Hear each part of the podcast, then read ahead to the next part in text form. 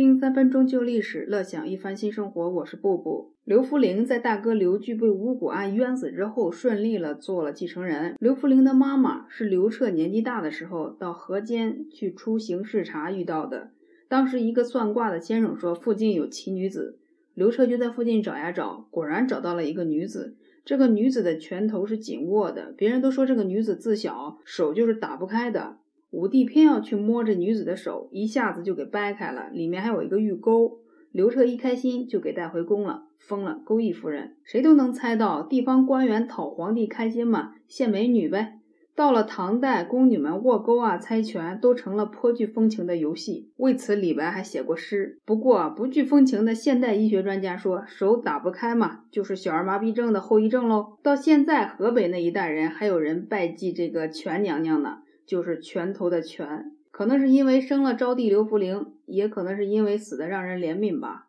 班固在《汉书》里面这样讲：某一天，武帝斥责勾弋夫人，勾弋夫人回到自己的云阳宫里面，忧郁一下就死了。司马迁在《史记》里面说了另一个版本：武帝告诉左右的臣子，年轻的妈妈寡居着，淫乱起来，谁能管得住？还是杀了好。其实汉代的婚嫁还是比较开放的。卫青的一家子几乎都跟私生是有关的，谁都没有提过淫乱二字。有没有言外之意呢？有传说勾弋夫人呢借了江充之手诬陷了太子刘据，所以刘据才不得已蒙冤自杀，这样小小的刘弗陵才有了机会。机会是谁的？最终还是武帝刘彻说的算。刘据死了不久啊，另外一个特别直白的儿子刘旦就派人到宫里面请过旨。